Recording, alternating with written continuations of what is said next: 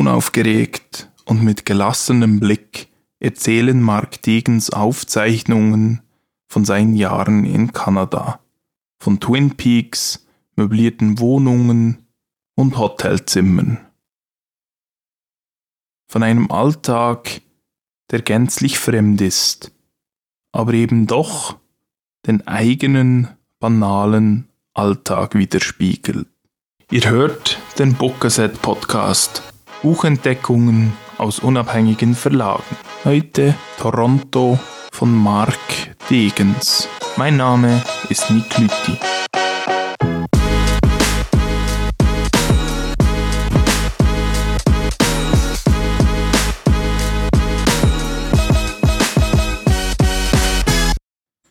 Meine anfängliche Skepsis gegenüber diesem Büchlein, das ungefragt und überraschend in meinem Briefkasten aufgetaucht ist, die war groß. Mark Degens war mir zwar als Verleger des Subkulturverlages bekannt und durchaus sympathisch, aber ein Tagebuch? Gibt's davon nicht schon genug?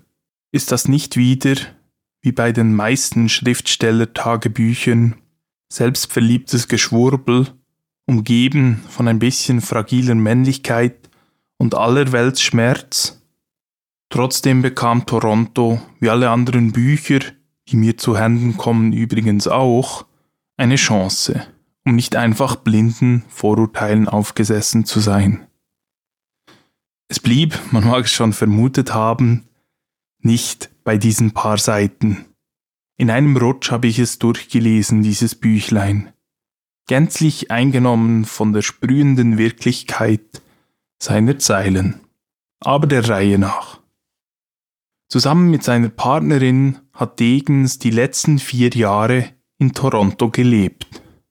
Er hat dort nicht nur an Romanen weitergeschrieben und die Arbeit des von ihm mitbegründeten Verlages weitergeführt, er hat auch Tagebuch geschrieben. Diese Aufzeichnungen folgen aber nicht dem, was man von einem Schriftsteller-Tagebuch erwarten würde. Der Alltag wird nicht überhöht, mystifiziert oder fiktionalisiert. Er wird so dargestellt, wie er war. Konzerte, Ausflüge, Buchvernissagen, unbekannte Läden, Orte und Gerüche, Wohnungen, Hotelzimmer und ein Roadtrip schlechte Restaurants inklusive. Genau das, was Degens in seinem Berliner Alltag wahrscheinlich genauso, minus natürlich die Kulturdifferenzen, erlebt hätte. Es ist das große Verdienst des Autors, aus diesen Geschehnissen mehr zu machen als bloße Alltagszusammenfassungen.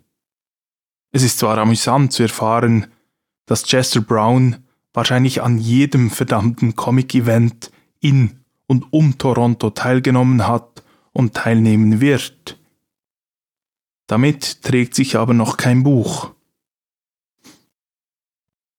Degens erzählt all das aber so geschickt, dass dadurch der ganz normale nordamerikanische Alltag zu einer wahren Symphonie verkommt.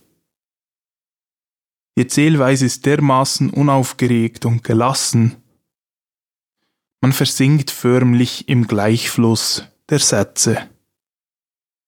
Ganz im Sinne der Gestaltpsychologie werden bei Mark Tegens aber die einzelnen, schlichten Sätze zu einem Mehr, zu einer großen Poetisierung des Alltags. Klingen tut das dann etwa so.